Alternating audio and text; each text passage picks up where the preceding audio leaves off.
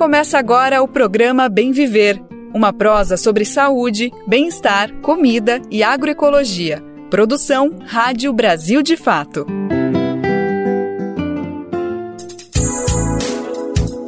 Partiu para mais uma? Hoje é segunda-feira, dia 19 de fevereiro de 2024. É mais um Bem Viver começando, invadindo as ondas do rádio, as ondas da internet, entrando pela sua cabeça para definitivamente começar o ano. Sim, o que, né? Segunda-feira pós-carnaval é aquele momento que a gente é obrigado a arregaçar as mangas e botar tudo para cima e começar a trabalhar. Nada mais justo do que falar de agroecologia, meio ambiente, política, cultura e também repercutir um pouquinho mais essa grande festa que é o carnaval para o programa de hoje. A gente vai falar bastante das escolas vencedoras, tanto no Rio de Janeiro como em São Paulo, fazendo uma merecida análise dos temas que levaram tanto para Sapucaí como para o AMB.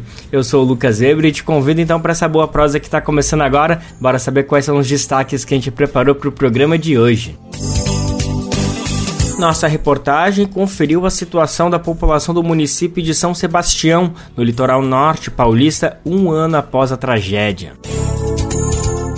Ouvimos o secretário do Meio Ambiente do governo federal sobre o que deve ser feito com o alerta do ponto de não retorno na Amazônia.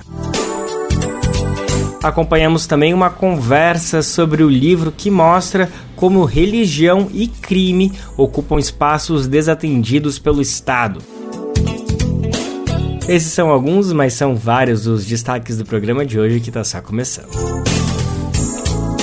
Bom, começando mais uma semana, mas não é qualquer semana, né? É aquela famosa semana pós-carnaval, que é sempre um pouquinho mais difícil, né? Um pouquinho mais pesada, todo mundo ainda se recuperando da folia. Então, para facilitar um pouquinho as coisas, a gente preparou um conteúdo para deixar todo mundo com aquela sensação que a festa ainda não acabou. Por quê? Porque a gente vai falar agora das escolas campeãs do carnaval, tanto do Rio de Janeiro como de São Paulo, mais especificamente dos temas que essas agremiações escolheram para desfilar tanto na Sapucaí como no AM AMB. Bom, no Rio de Janeiro, quem levou o campeonato nesse ano foi a Virador, foi que trouxe como enredo a Roboboy Danguebé, contou sobre o culto ao Vodum Serpente no reino de Daomé, na costa ocidental da África, na região que hoje a gente conhece como Benin. Já em São Paulo, a campeã foi a Mocidade Alegre, que levou com o tema Brasileia Desvairada, falando das viagens do escritor Mário de Andrade, que fez pelo Brasil há um século, há um século atrás, 100 anos atrás, passando pelo Pará, Minas Gerais, Maranhão, Pernambuco, enfim, por aí uma viagem bem longa.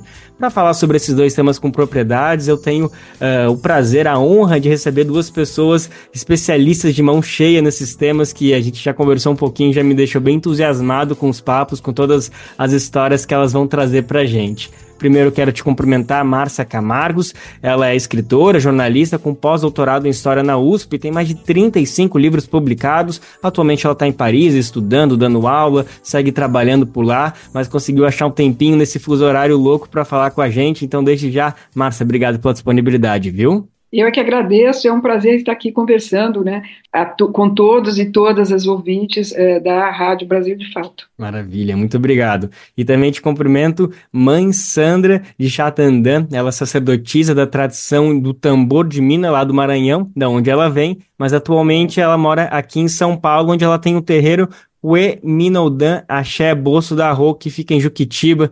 Então, desde, desde agora, Sandra, muito obrigado pela disponibilidade, viu? Tá bom, muito obrigada. Boa tarde a todos, todas, né? É, fico feliz de estar podendo participar aqui, né, com a Rádio Brasil, né, com a professora Márcia, com você aí, e todos que estão aí para nos ouvir, para tentar entender um pouco esse legado histórico aí que veio à tona nesse carnaval, né? Que fez o Brasil ficar tão feliz e tão emocionado ao mesmo tempo. Perfeito. Vamos falar então sobre essa apresentação da Viradouro, que, enfim, encantou o Brasil, como você falou, mas explica um pouquinho mais o que, que, que história foi essa que eles trouxeram, que elementos eles trouxeram, o que, que eles estavam querendo contar com essa apresentação tão linda. Olha, com a apresentação, a gente começa já pelo nome, né? Porque a denominação que eles deram para o samba enredo, que é a Roboboi Dambê, né?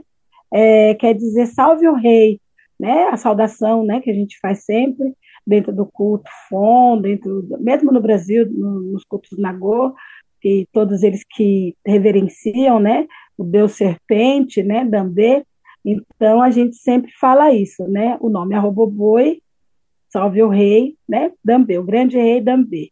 né, que está ligado com a palavra, também está ligado com esse universo é, ancestral da barriga, né? Por isso que se falou também muito do feminismo e do feminino dentro do culto de Dan, porque a cobra, né, ela tem essa simbologia do, do rastejar, mas para a gente ela tem a unificação, né? Tanto é que a gente viu muito, em muitos carros, o elo, né? A, a cobra engolindo o próprio rabo, quer dizer, tem um elo de infinito. Tudo isso passa dentro desse universo e dentro desse culto, desse trabalho de Dan.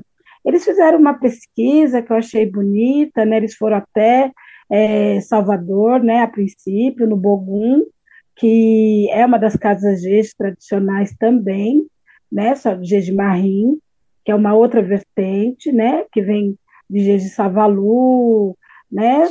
E aí eles fizeram essa essa pesquisa para entender um pouco como se dá esse culto, né?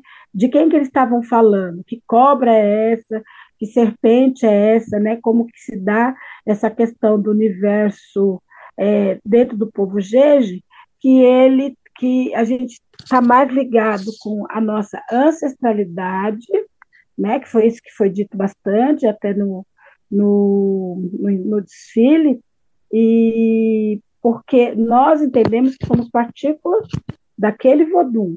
A gente cultua aquele ser, né? Aquilo que nos dá força dentro daquele nosso axé, que é contínuo, né? E danos traz, né? Essa prosperidade, danos traz, né? Essa força, essa vitalidade, né? Essa juventude que a gente tem, né? Que a gente transpassa, né? Nessa vivência do culto, do culto de Dan.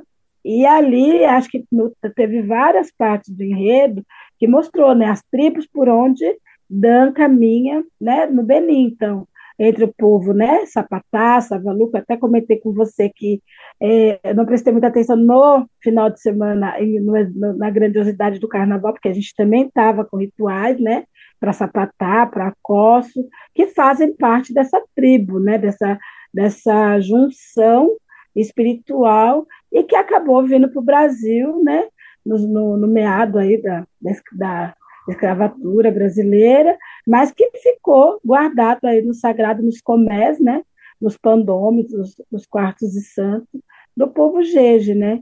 Então, como se Deus se dá o culto. E aí eles é, foram felizes, né? Em saudar o rei, em pedir licença, né?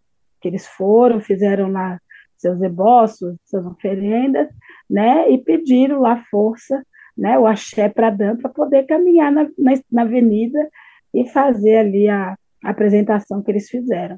Perfeito, que ótimo, que bom saber disso, que teve essa pesquisa, teve essa ida a Salvador, teve esse trabalho. Eu acho que, enfim, é fundamental pautar esses temas, mas com essa profundidade, com essa propriedade. Márcia, deixa eu passar agora a palavra para ti, porque a gente viu ali na apresentação, na alegoria, que enquanto a mocidade desfilava aqui no Anhembi, aparecia ali muitas referências ao carimbó lá do Pará, o frevo, maracatu do Pernambuco, também o samba de Pirapora, já aqui em São Paulo, também em Minas Gerais, enfim, muitas referências. Realmente, Mário de Andrade caminhou por todos esses solos, conheceu todas essas culturas, ele registrou, é, é tudo verdade? Olha, Lucas, é, é uma grande verdade, claro. Então, como a mãe Sandra colocou, houve mesmo uma pesquisa profunda, né? Parece para recuperar é, todo esse material resultante das viagens ao Mário de Andrade, que ele, a gente sabe, foi um dos principais articuladores da famosa Semana de Arte Moderna, em fevereiro de 1922, e ele tinha como missão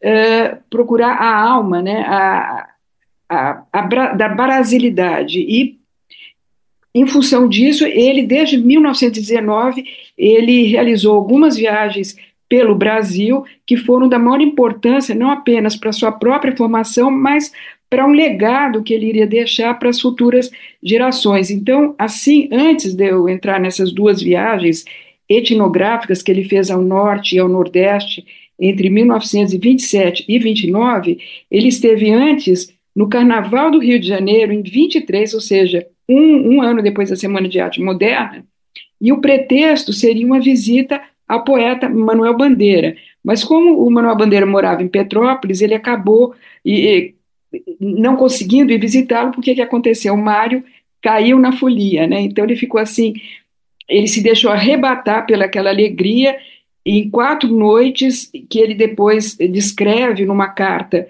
se desculpando, enfim, justificando a sua ausência e dizendo, é, eu, eu vou ler um trechinho dessa carta, assim, que é sensacional e mostra bem é, como ele se deixou é, contaminar por essa alegria do carnaval carioca, dizendo o seguinte: meu cérebro acanhado, brumoso de paulista, por mais que se iluminasse em desvarios, em prodigalidades de sons, luzes, cores, perfumes, pândegas e alegria, que sei lá, nunca seria capaz de imaginar um carnaval carioca antes de vê-lo.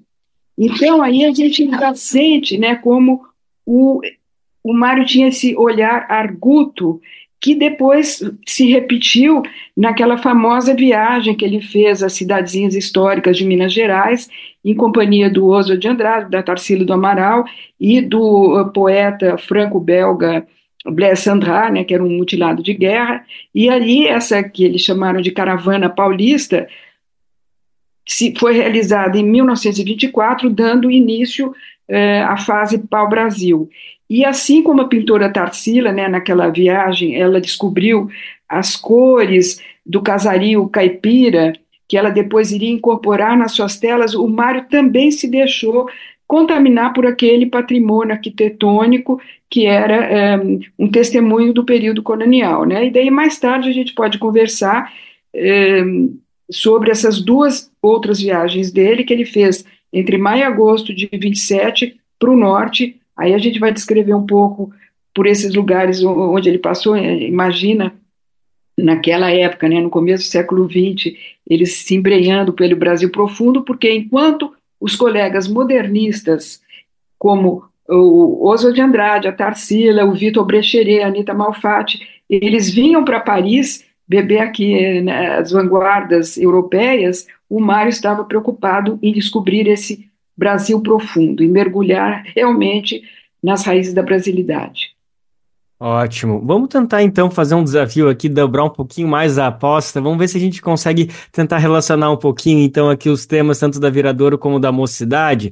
Márcia, você estava comentando essas viagens que o Mário de Andrade fez, a gente estava ouvindo agora a mãe Sandra comentar sobre toda essa cultura, todos esses elementos que o Mário de Andrade foi visitar anos depois da Semana de Arte Moderna, bem como tudo essa cultura ancestral, toda essa formosidade que a mãe Sandra descreveu, esses elementos a gente não viu muito durante Semana de Arte Moderna, né? Exatamente, é algo que eu abordo nesse meu livro que saiu pela Boitempo, A Semana de 22 entre Vaias e Aplausos, que foi lançado no 80 aniversário da semana e depois relançado agora no centenário com eh, algumas correções, eh, acréscimos, porque o repertório popular, o repertório negro estava fora do Teatro Municipal, ele não entrou, embora existisse já os Oito Batutas, Pixinguinha, havia todo assim já uh, um material, uh, um, uma produção cultural popular riquíssima, tanto negra quanto indígena, é, e quanto dos trabalhadores, né? havia as veladas operárias dos imigrantes italianos que tinham, desenvolviam várias atividades culturais, musicais, muito importantes, isso tudo ficou de fora da Semana de Arte Moderna. O violão, por exemplo, era um instrumento tido como inferior, entre aspas, porque ele era um instrumento popular, não era algo nobre que pudesse realmente fazer parte de um evento tão importante como, como a Semana de 22. E foi só depois deste evento público aí que, que teria inaugurado o que a gente ficou depois, é, do que depois ficou conhecido como modernismo, é que então aquilo tudo foi se estruturando para incorporar todos esses elementos, por exemplo, na música do Vila Lobos, na poesia para o Brasil, depois na antropofagia da Tarsila do Amaral e assim por diante. Mas você tem toda a razão ao dizer, ao afirmar que na semana de 22 esses elementos de fato ficaram eh, de fora não entraram ali dentro do Teatro Municipal. Por outro lado, mãe Sandra, queria te ouvir agora um pouquinho de uma fala que a senhora estava trazendo para a gente até um pouquinho antes da gente começar a conversar, como você estava emocionada ao ver justamente é, entrar em contato, na verdade, com todos esses elementos da viagem de Mário de Andrade, essa brasileira desvairada, como você viu que Mário de Andrade esteve sim caminhando por regiões aí do seu Maranhão, entrando em contato com é, a ancestralidade que você cultua, que você também admirava. Conta um pouquinho mais de como que foi esse encontro que Mário de Andrade depois a Semana de Arte Moderna teve aí com, no Maranhão e outras regiões aí. Sim, a gente fica, né, é, aqui em São Paulo, né, no Centro Cultural São Paulo, tem uma biblioteca que foi, né, ele foi o grande autor, né, dessa biblioteca, e tem, né, vídeos, áudios, de toda essa pesquisa dele, né. A biblioteca e... Oneida, Oneida Alvarenga. Isso. Discoteca. Essa mesmo, né?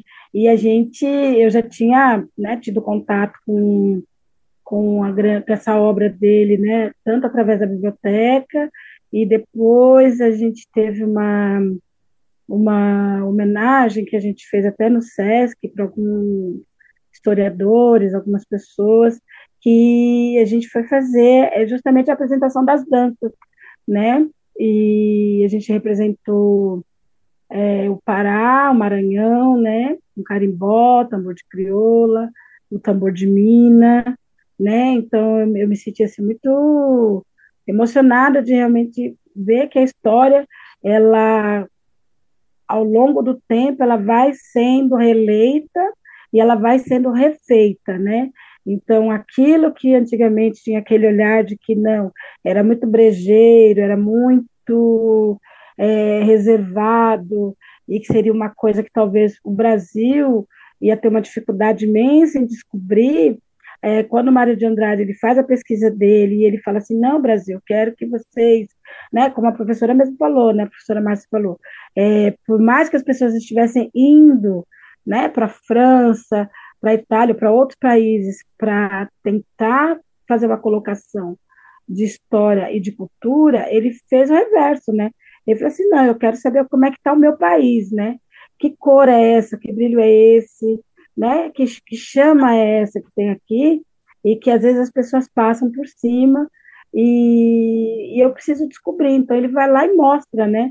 Do jeito dele, né? Numa época que a gente sabe que tudo, né? Se, se hoje em dia a gente já tem algumas dificuldades com algumas coisas, imagino, né? Há 100 anos atrás, e ele passou por, por, tudo isso, né? Então, assim, ele enfrentou a malária de corpo aberto, ele, ele, ele, assim, ele enfrentou várias outras coisas, né?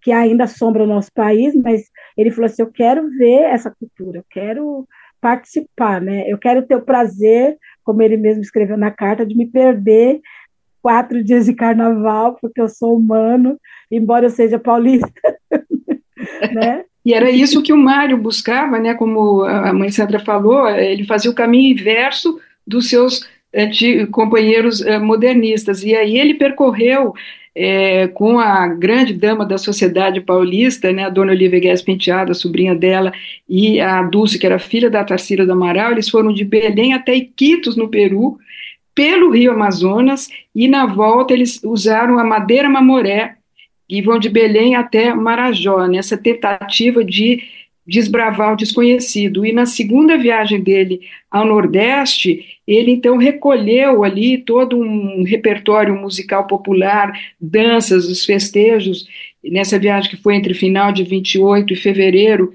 de 1929, e ele anotava tudo ali na sua cadernetinha de campo e ele também fotografava e ele colocava legendas bem detalhadas nas fotografias, isso é, é muito importante para os pesquisadores depois, e ele fez mais de 600 imagens nessa um, segunda viagem, né, e a gente Precisa lembrar que naquela época, né, os aparelhos fotográficos não era pegar o celular como hoje em dia. E essa frase aí do Mário de Andrade de que não imaginaria que ia se perder em quatro dias de carnaval, um paulista como ele, no carnaval do Rio de Janeiro, eu vou te dizer que 100 anos depois eu continuo escutando de muita gente, aí essa semana mesmo escutei muita gente comentando. Bom, infelizmente eu vou ter que encerrar o nosso papo aqui, não sem antes agradecer demais a disponibilidade das nossas duas entrevistadas, mãe Sandra de Chadantan, ela que é sacerdotisa da tradição de tambor de Mina no Maranhão, e Marcia Camargos, escritora e jornalista com pós-doutorado em História na USP, ela tem mais de 35 livros publicados, muito a respeito da Semana de Arte Moderna, do modernismo no Brasil. Elas duas conversaram com a gente sobre os temas, sobre os enredos campeões, tanto no Rio de Janeiro como em São Paulo, agora no Carnaval. A gente falou sobre a mocidade, que levou com o tema Brasileia Desvairada, falando justamente sobre as viagens de Mário de Andrade pelo Brasil, e também a Viradouro, no Rio de Janeiro, que ganhou com o enredo A Roboboy Danguebé, que contou sobre o culto a Vodum Serpente do reino da Omé, na costa ocidental da África, na região conhecida como Benin. A ABJD é a Associação Brasileira de Juristas pela Democracia. Defende o Estado democrático de direito, a presunção de inocência, o devido processo legal e o acesso à justiça. A ABJD é a única organização do Brasil que reúne todas as categorias de juristas do estudante à juíza, da servidora do sistema de justiça ao defensor público. Juristas democráticos são essenciais para evitar retrocessos e avançar nos direitos e garantias. Faça parte da ABJD. Entre no site e associe-se a bjd.org.br.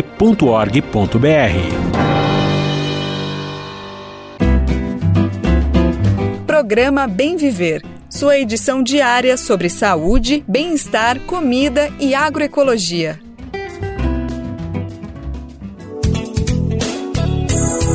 Agora vamos lembrar um assunto importante do nosso programa, que é possível sim retransmitir, colocar aí na sua rádio comunitária, na sua rádio regional, nosso programa na sua rádio de graça. São mais de 100 emissoras junto com a gente nessa missão de ajudar a colocar o bem viver para repercutir de norte a sul, de leste a oeste do Brasil. Bom, se você tem essa iniciativa regional, comunitária e quer colocar o bem viver aí na sua grade, o passo é o seguinte: vai em radiobrasildefato.com.br e lá você clica em como ser uma rádio parceira que tem o caminho, o tutorial.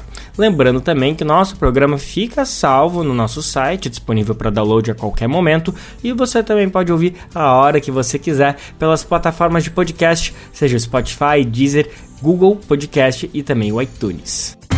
Brasil de Fato uma visão popular do Brasil e do mundo. Leia e ouça as informações que mais interessam no seu dia. Política, economia, direitos humanos, cotidiano, saúde e cultura tratados com pluralidade e diversidade. Jornalistas, articulistas e movimentos populares reunidos em um só veículo. Esse é o Brasil de Fato conteúdos em texto, áudio e vídeo que informam e contribuem na luta por uma sociedade mais justa e fraterna. Quer ficar por dentro? Então acesse brasildefato.com.br.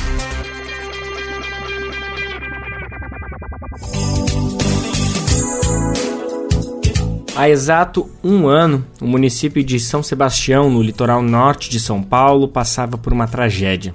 Era 19 de fevereiro de 2023, quando quase 700 milímetros de chuva atingiram a cidade. Os deslizamentos de terra deixaram 64 pessoas mortas e mais de mil desabrigadas. Durante o mês de janeiro, a equipe do Brasil de fato percorreu algum desses territórios e parte da população atingida continua sem moradia digna, indenização e sobre ameaças de novos deslizamentos com seis meses de atraso, o governo do estado e a prefeitura de São Sebastião entregaram parte dos apartamentos da CDHU, que é a sigla da Companhia de Desenvolvimento Habitacional e Urbano do estado de São Paulo. Mas as obras de contenção ainda não têm previsão de serem entregas e nada paga as consequências de um desastre anunciado por anos. Um ano depois, os moradores temem uma nova tragédia anunciada e lutam por moradia digna. Vamos saber tudo isso e mais detalhes na reportagem especial produzida por Marina Duarte de Souza e Beatriz Drag Ramos. A locução é de Beatriz Drag Ramos.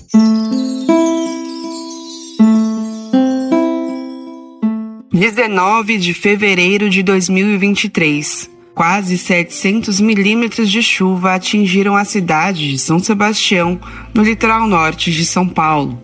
Os deslizamentos de terra deixaram 64 pessoas mortas e mais de mil desabrigadas. Um ano depois, moradores temem uma nova tragédia anunciada e lutam por moradia digna. Quem lembra dos avisos é Rosilene Santos, que mora há 30 anos na Vila do Saí. Hoje, ela integra o Comitê da União dos Atingidos. A, a prefeitura, vamos falar assim, sempre falava né, que iam é, tirar algumas pessoas daqui, mas nunca fizeram casa. Nunca. Nunca teve um, um, um planejamento de fazer um, é, casas para ninguém, né? E sempre falava que ia tirar, mas nunca fizeram casa. E foi, e foi passando de prefeito para prefeito, prefeito para prefeito, prefeito para prefeito, até chegar onde chegou. Após a tragédia, as famílias foram abrigadas em escolas e pousadas da região. Semanas depois, muitas voltaram para suas residências. Moradores do Jardim Tropicanga, Vila do Esquimó e Vila do Pantanal, por exemplo, vivem sob risco de desabamento. As obras de contenção das encostas começaram em outubro, mas não tem previsão de conclusão. A defensora pública Patrícia Oliveira, que acompanha o caso desde o início da tragédia, destaca o Plano Municipal de Redução de Risco, que hoje ainda não foi atualizado. Desde 2006 e depois em 2018, já havia um mapeamento de 21 áreas de risco aqui do município, né, através do, do PMRR, que é um Plano Municipal de Redução de Riscos. E nesse plano já havia indicação de vários locais onde seriam necessárias medidas estruturais e não estruturais para mitigação desses riscos. Inclusive a Vila do Saí, que foi o local que teve mais mortos. Mas não só, né? Todas as áreas que foram atingidas também estão contempladas nesse mapeamento de 2018.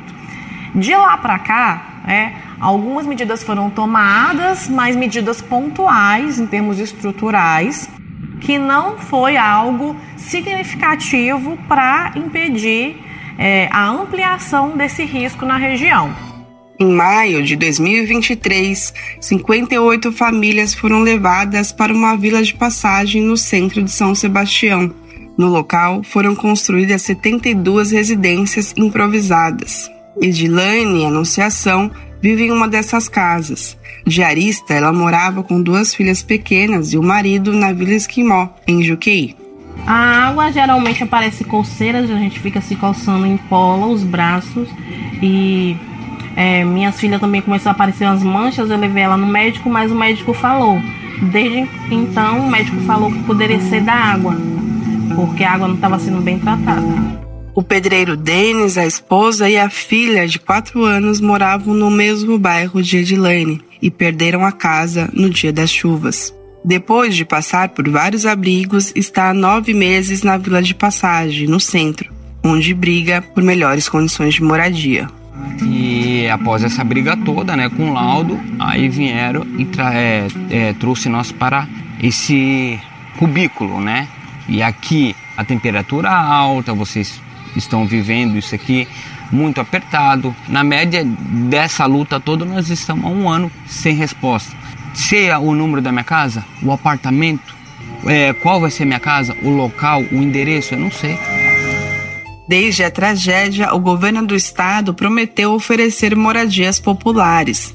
São 704 unidades da Companhia de Desenvolvimento Habitacional e Urbano, a CDHU, nos bairros Maresias e Baleia Verde. Após seis meses de atraso, o governador entrega parte dos apartamentos. Inicialmente, os imóveis seriam financiados por 30 anos pelos próprios atingidos, como confirma Rosilene Santos. Não, eles querem fazer umas casas que diz que é popular, vão ficar 30 anos pagando essas casas e eles sequer mostrou pra gente como ia ser essas casas. Os moradores ainda reclamam da falta de diálogo e da qualidade dos apartamentos, que foram feitos por meio da tecnologia de construção pré-montada. No mês de janeiro, em entrevista ao jornal Link da TV Vanguarda, afiliada à Globo, o vice-governador de São Paulo, Felice Ramute, chegou a classificar os moradores da Vila Saí como invasores. Tem pessoas que têm três, quatro casas, não querem ver suas quatro casas demolidas, ainda que construídas em área irregular, área de risco e com invasão. Outra liderança do Comitê da União dos Atingidos, Leandro Santos Silva, tem 30 anos e foi criado pelos pais na Vila do Saí. Ele denuncia o que define como racismo ambiental. Perante eles, eles usam a desculpa que nós somos invasores, que nós invadimos. Só que o, mesmo, o mesmo papel de posse que nós temos é o que o bilionário do outro lado, na, na baleia, tem. É o mesmo papel de posse. Só que para eles é isso. Nós somos humildes, nós não temos direito a nada. Agora, fazer o quê, né? Nós temos que lutar e continuar lutando até o fim. Valdice Maria de Jesus, hoje aposentada, trabalhava como diarista na Baleia, bairro de alto poder aquisitivo do outro lado da rodovia Rio Santos. Ela mora há mais de 20 anos na Vila do Saí e afirma que seus deveres nunca deixaram de ser cobrados. Trabalhando duro, né? Porque aqui todo mundo trabalhou duro para poder construir, todo mundo mas a gente paga esgoto, a gente paga luz, a gente paga é, IPTU. Não é justo eles ponhar e chegar lá dentro do, um apartamento desse tamanhozinho. Em novembro de 2023, a gestão de Tarcísio de Freitas ingressou com uma ação pedindo despejo e a remoção imediata de 893 imóveis da Vila Saí. A Justiça solicitou a revisão dos imóveis e exigiu a apresentação de um laudo caso a caso em dezembro. Após a pressão dos atingidos e a atuação da Defensoria Pública, o governo do estado de São Paulo desistiu da ação em janeiro desse ano. A Defensoria Pública propôs a criação de um comitê permanente paritário em que haja presença dos moradores para que eles possam construir em conjunto com o poder público as soluções para a região mas ainda não há retorno do governo do estado ou do município, como explica a defensora Patrícia Oliveira. Acho que o mais importante é que a gente entenda que não é um, uma única ação ou uma, é, uma atuação só da defensoria, mas é importante que a gente esteja articulado junto com o Ministério Público, junto com o próprio poder público, né? E principalmente com a população participando disso para que a gente tente, de fato, entender tanto o risco que as pessoas estão submetidas. A gente não está falando aqui que não são áreas de que as pessoas estão seguras ali, porque elas não estão seguras ali. Há uma intenção de implementação de medidas estruturais, de, de opções operacionais que estão sendo ofertadas, mas se isso é suficiente ou não, é junto com a população que a gente vai entender o que pode ser feito ou não. Né? Tem vindo muito recurso destinado para a região, seja do ponto de vista público ou privado. Então, é possível pensar em soluções conjuntas.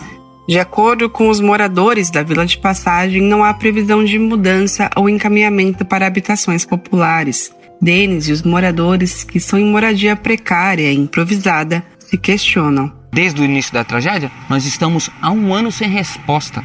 E até quanto tempo nós vamos ter que esperar por isso? De São Paulo para a Rádio Brasil de Fato, Marina Duarte de Souza, em parceria com Beatriz Draghi Ramos.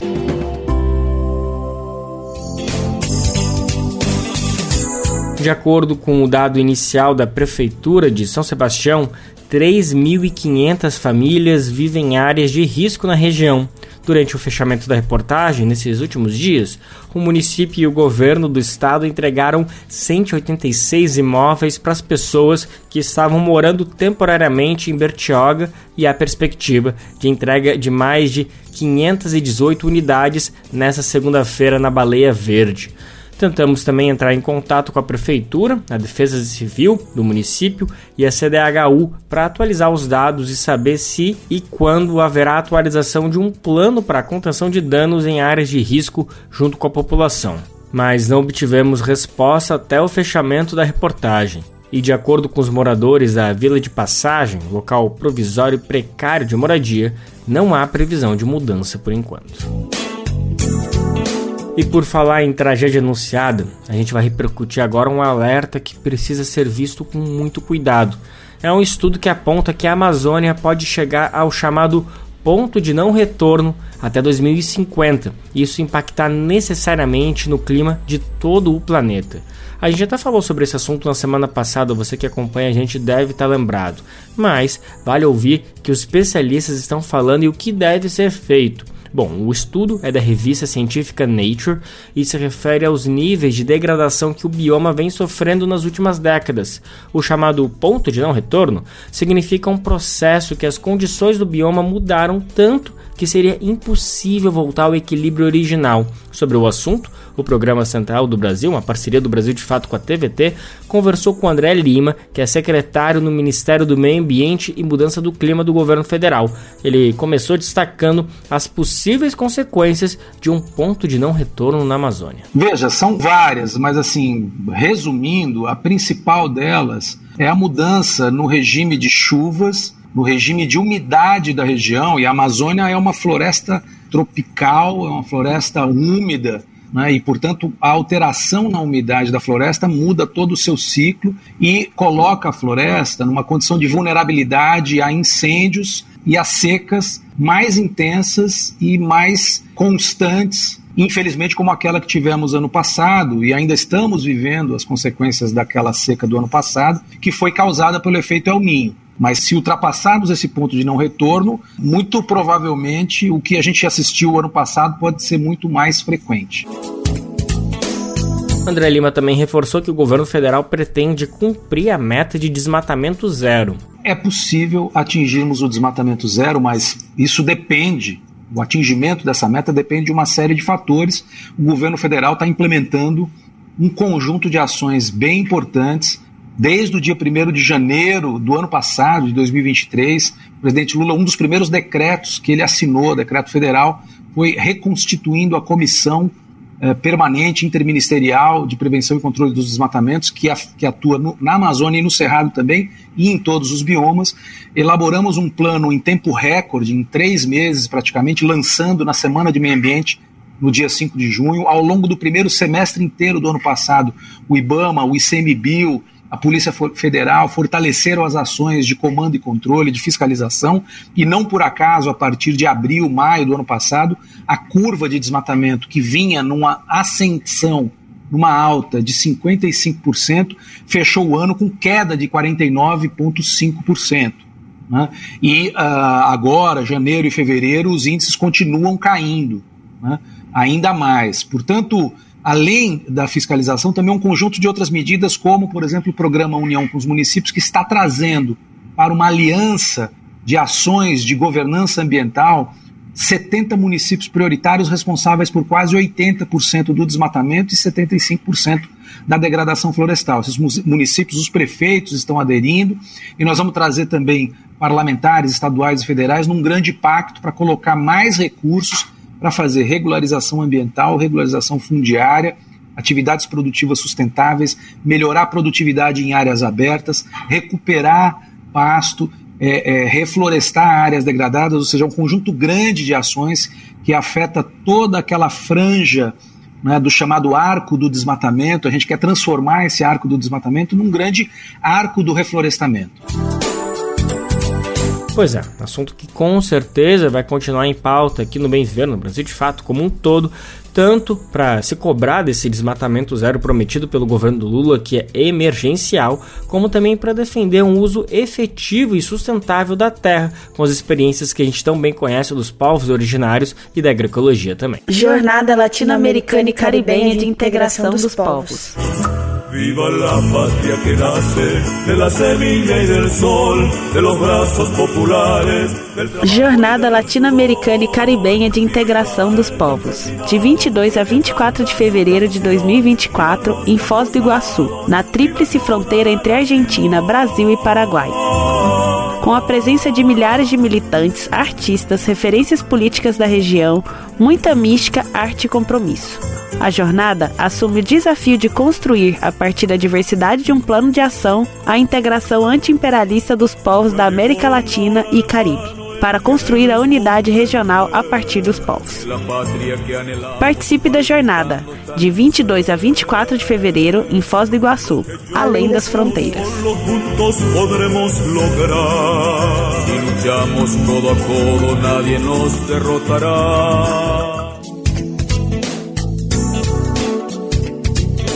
A gente fala agora sobre a situação de trabalho no país.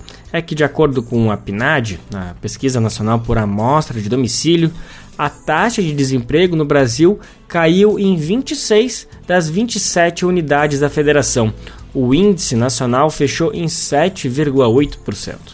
A taxa de desocupação média no ano foi 1,8 ponto percentual menor do que a de 2022. Vamos entender mais detalhes? Quem conta pra gente é Thalita Pires. A taxa anual de desemprego caiu em 26 das 27 unidades da federação do país de 2022 para 2023. A queda em quase todos os estados foi registrada na última edição da PNAD, a Pesquisa Nacional por Amostra de Domicílios, divulgada pelo IBGE. De acordo com o Instituto, quase 8% da população com idade para trabalhar ficou sem exercer atividade remunerada no ano passado. Em 2022, o percentual ficou em torno de 9,5%. No Acre, a queda foi ainda maior, de aproximadamente 12,5% para 7,5%. No Rio de Janeiro, houve redução de 13% para 10%. Roraima foi o único estado em que o desemprego aumentou de 2022 para 2023, subindo de cerca de 5% para pouco mais de 6,5%. De 2022 para 2023, 8 milhões e 500 mil desempregados conseguiram um trabalho no país, o que representa uma redução de mais de 17% no número total de desocupados. Os estados com maior contingente de desocupados foram São Paulo, com cerca de 2 milhões, Bahia, com 922 mil, e Rio de Janeiro, com 914 mil. Já a população ocupada bateu recorde no ano passado e chegou à média de mais de 100 milhões. Isso representa um crescimento de quase 4% sobre 2022. Segundo o IBGE, no último trimestre de 2023, a queda do desemprego arrefeceu.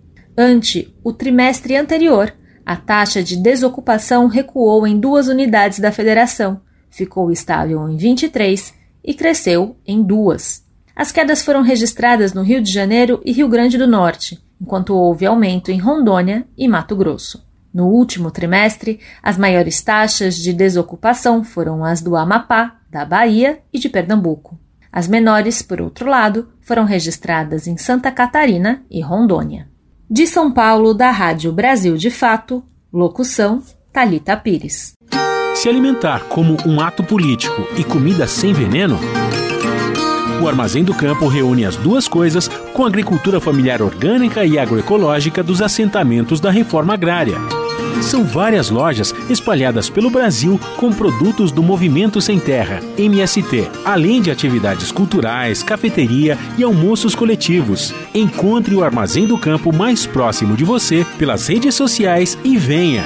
Traga sua família e amigos para conhecer um novo jeito de comer bem.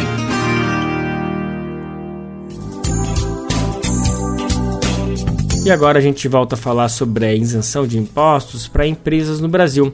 Sobre esse assunto, na semana passada, você deve estar lembrado, a gente convidou você que estava nos ouvindo a ler uma matéria que está publicada lá no nosso site, brasildefato.com.br.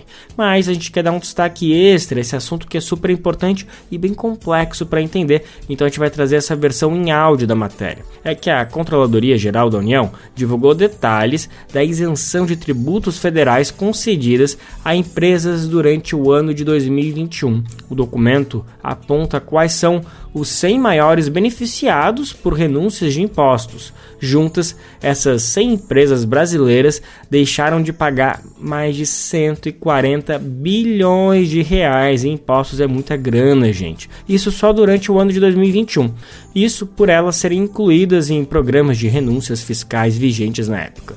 A reportagem de Vinícius Konchinski e quem conta pra gente é Douglas Matos. 100 empresas brasileiras deixaram de pagar mais de 140 bilhões e meio de reais em impostos do governo federal durante o ano de 2021, por terem sido incluídas em programas de renúncias fiscais. O valor da isenção foi divulgado pela CGU, que é a Controladoria Geral da União, no final de janeiro, e pode ser consultado no portal da Transparência.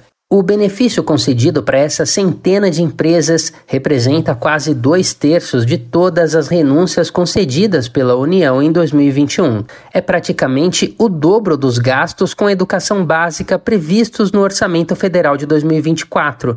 Segundo o ministro da Fazenda, Fernando Haddad, esse tipo de isenção vem crescendo e, ao mesmo tempo, comprometendo a capacidade do governo de atuar em áreas essenciais. De acordo com economistas consultados, consultados pelo Brasil de Fato, os benefícios concedidos a determinadas companhias nem sempre se convertem em benefícios à população, que paga por eles e, vez ou outra, reforça problemas da economia nacional. A lista das 100 maiores beneficiadas por renúncias de impostos federais em 2021 inclui no topo a Petrobras, com 29 bilhões de reais. Para especialistas, isso é um exemplo de como esses benefícios podem ser bons, mas também ruins. A parte positiva, por exemplo, é que a Petrobras é a empresa que mais investe em pesquisas e tecnologia no Brasil, inclusive para ampliar a participação dela no fornecimento de energia limpa e renovável, algo que deve ser apoiado pelo governo. Por outro lado, a estatal lucra hoje principalmente extraindo e exportando petróleo cru no Brasil, uma atividade que, segundo ambientalistas, não deveria mais receber incentivos por causa das consequências para o aquecimento global. Ainda na lista, a Vale aparece na sequência, com mais de 19 bilhões de reais em renúncias. E no caso da mineradora, não há pontos positivos nisso. A empresa é a segunda que mais recebeu renúncias fiscais e é a que tem os benefícios mais criticados entre os economistas é o caso de Wesley Cantelmo, presidente do Instituto Economias e Planejamento. Ele afirma, por exemplo, que a mineradora exporta minério cru, gerando relativamente poucos benefícios à economia nacional. Além disso, a Vale já não paga tributos estaduais sobre a produção desde 1996 e, por tudo isso, na visão dele, conceder mais de 19 bilhões de reais em descontos nos impostos para a companhia não faz sentido aí já não faz sentido nenhum, né? Essas desonerações. Até porque ela já parte de uma super, ultra, mega power desoneração, que é a, a própria lei Candir, que isenta essas empresas de pagamento de ICMS, né? as empresas de exportadores de bens primários, né? Maurício Vaz, economista e professor da Universidade Federal do Rio Grande do Sul, complementa o raciocínio do colega, dizendo que a Vale era uma estatal e que foi privatizada em 1997 por um valor subestimado. Por princípio, se o governo resolveu se desfazer da empresa, ele acredita que não seja razoável que ele continue subsidiando seus ganhos. A Vale, ela basicamente só produz minério de ferro, não teria um concorrente internacional é uma empresa que foi privatizada a um valor muito baixo. Então, na minha opinião, também no caso da Vale, né, que não agrega muito valor, não teria por que ter esse benefício, não. Ela é um setor que já é altamente lucrativo e paga muito pouco imposto, que a maioria é exportado, então é isento de, de imposto.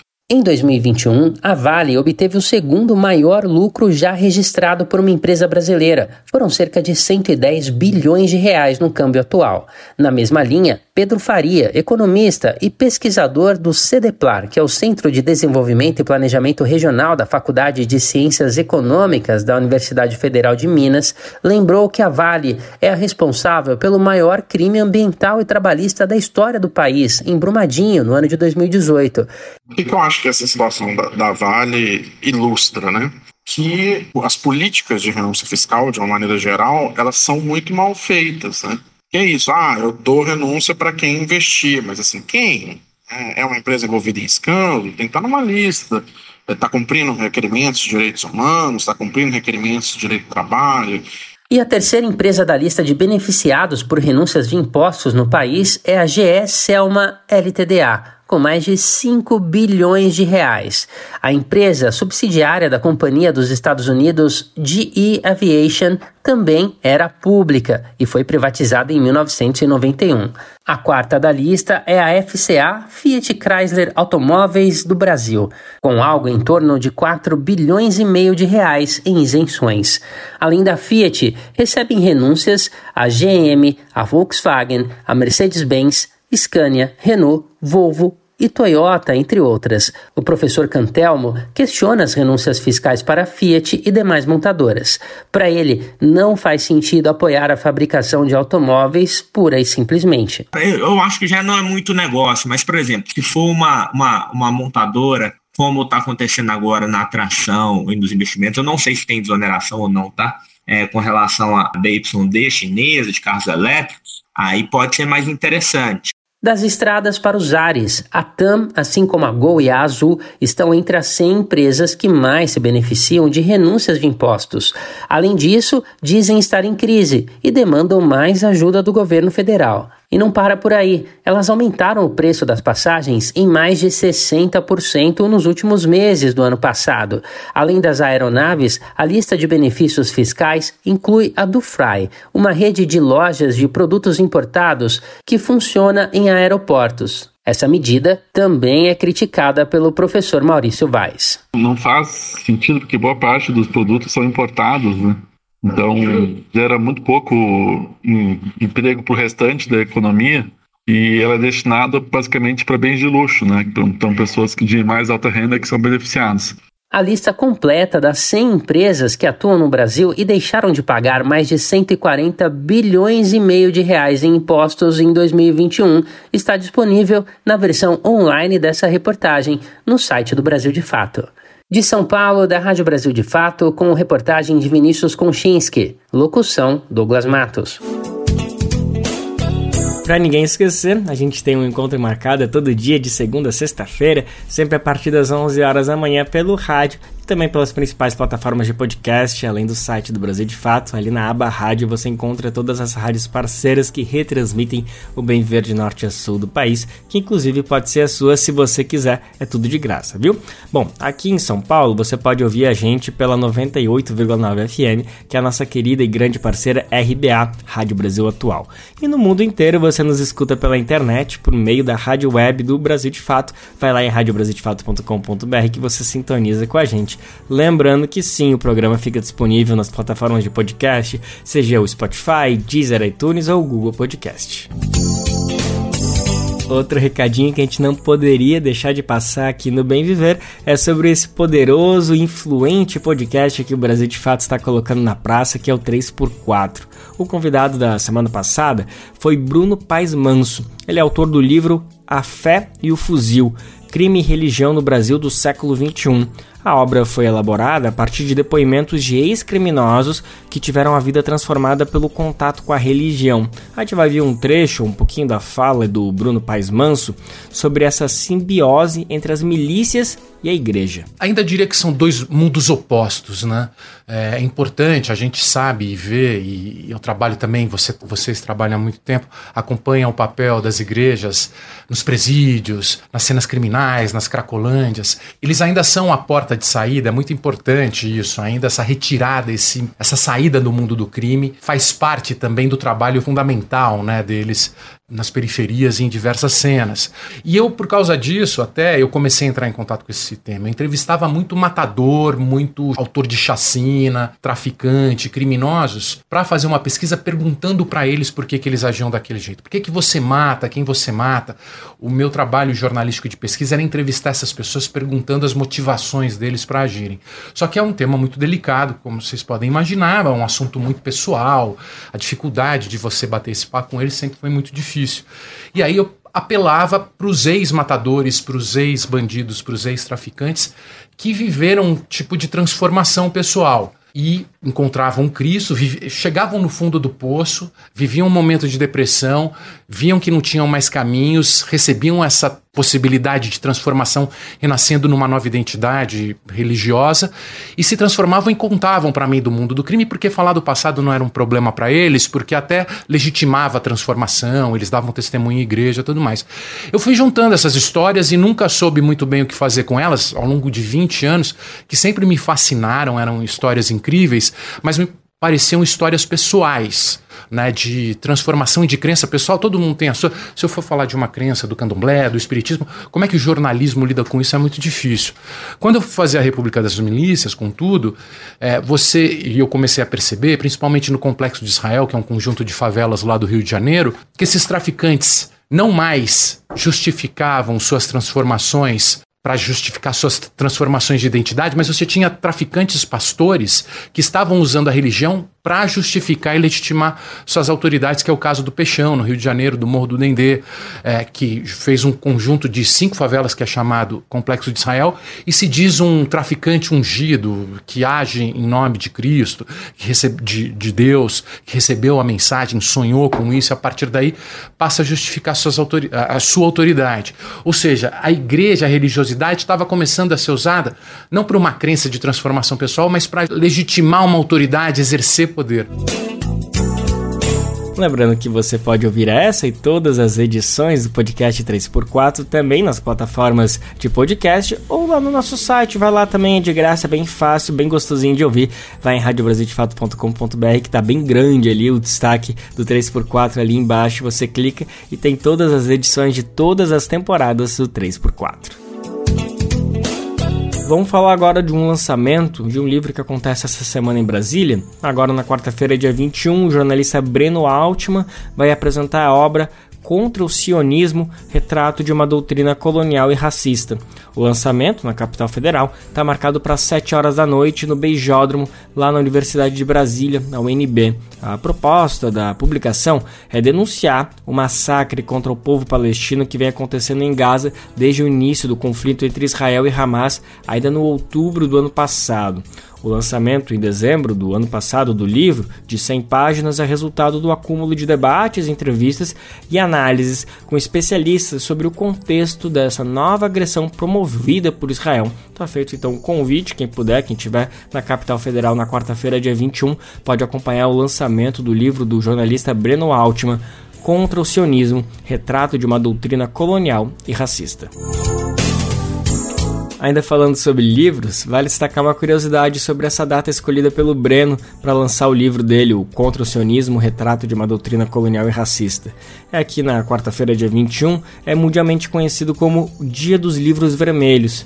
A iniciativa fortalece a leitura de esquerda pelo mundo e convoca a participação popular com 176 anos de aniversário do Manifesto Comunista, o livro vermelho, a ideia é postar nas redes sociais, na quarta-feira, o seu livro favorito de esquerda, né? Vamos entender um pouquinho mais dessa iniciativa? Quem vai explicar pra gente como vai funcionar é Douglas Matos. O dia 21 de fevereiro, mais uma vez, vai ficar marcado como o Dia dos Livros Vermelhos.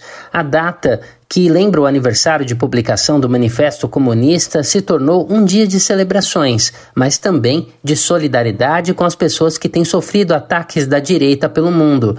As atividades ocorrem em dezenas de países e pessoas de todo o planeta são chamadas a participar. Os organizadores convocam editoras, bibliotecas, movimentos populares e organizações políticas para participarem da mobilização, organizando atividades. Entre as sugestões estão a realização de leituras coletivas do manifesto, postagens nas redes sociais indicando o livro vermelho favorito, realização de oficinas e grupos de estudo, ou criação de peças de arte política em comemoração à data. Nas redes sociais, a ideia é usar a hashtag Dia do Livro Vermelho. Na primeira edição, em 2020, mais de 30 mil pessoas participaram de uma leitura pública do Manifesto Comunista. O coordenador editorial da Expressão Popular, Miguel Yoshida, destacou ao Brasil de Fato que a data foi pensada para recuperar a vida coletiva. No primeiro momento, essa recuperação, de acordo com ele, se daria pela leitura do manifesto. No entanto, a iniciativa se expandiu e a ideia agora é dar espaço para livros vermelhos em geral. E o que, que nós chamamos de livro vermelho, né? Aquele livro que é um livro crítico ao capitalismo, que questione as formas de exploração, né, de classe, de raça, de gênero, é, enfim, todas as explorações sociais que o capitalismo promove e que ele também tenha como perspectiva a construção de uma outra sociedade. Segundo Miguel Oshida, o objetivo é que cada vez mais pessoas participem. A proposta é que essa seja uma data na cultura de esquerda como um todo, né? Então não é uma data que tem um dono. Então a ideia da convocação é assim, convidar todas as pessoas que estejam né, nas cidades, no campo, para se reunirem no dia 21 de fevereiro e bolarem alguma atividade em torno do, de algum livro vermelho. Neste ano, a data será marcada com uma atividade durante a Feira Internacional do Livro de Havana, em Cuba, que começou nesta quinta-feira e vai até o próximo dia 24. O evento homenageia o Brasil. De São Paulo, da Rádio Brasil de Fato, com reportagem de Felipe Mendes. Locução: Douglas Matos. Eu já tô aqui até pensando qual dos meus livros eu vou escolher para participar da brincadeira, né? É sempre um prazer e uma necessidade se debruçar sobre um bom livro vermelho, seja qual for. Essa é uma forma da gente se deparar com os fatos ou teorias para argumentar e agir coerentemente diante de questões cotidianas como desigualdade social, fanatismo, destruição climática. E é uma boa leitura também que encontra um apoio no dia a dia, buscar uma melhor interpretação da história, né? Sempre bom se informar com novas fontes, novas maneiras. Como a gente sabe, não é uma tarefa simples encarar tantos pensamentos obscurantistas e irracionais que geralmente andam de mãos dadas com a violência. E com esse convite, a gente anuncia que a edição dessa segunda-feira do Bem Viver fica por aqui, mas lembrando que amanhã, terça-feira, sim ou sim, a gente tá de volta pela Rádio Brasil Atual, 98,9 FM na Grande São Paulo, e pela Rádio Brasil de Fato, isso pro mundo inteiro. O programa vai ao ar em diversas rádios pelo país e ele se completa de emissoras que retransmitem o programa. Você confere lá no nosso site na matéria de divulgação diária do programa. Aqui a gente aproveita para agradecer esses veículos por estarem com a gente e lembra também que o Bem Viver fica disponível como podcast no Spotify, Deezer, iTunes e Google Podcast. A apresentação deste programa foi de Lucas Weber o roteiro de Daniel Lamir. Edição e produção de Daniel Lamir, Douglas Matos e Mariana Lemos. Trabalhos técnicos de Lua Gatinone, Edson Oliveira e André Paroche coordenação de rádio e TV Moniz Ravena, diretora de programas de áudio Camila Salmazo, direção executiva Nina Fidelis, apoio toda a equipe de jornalismo do Brasil de Fato. Você ouviu o programa Bem Viver, uma prosa sobre saúde, bem-estar, comida e agroecologia. Produção Rádio Brasil de Fato.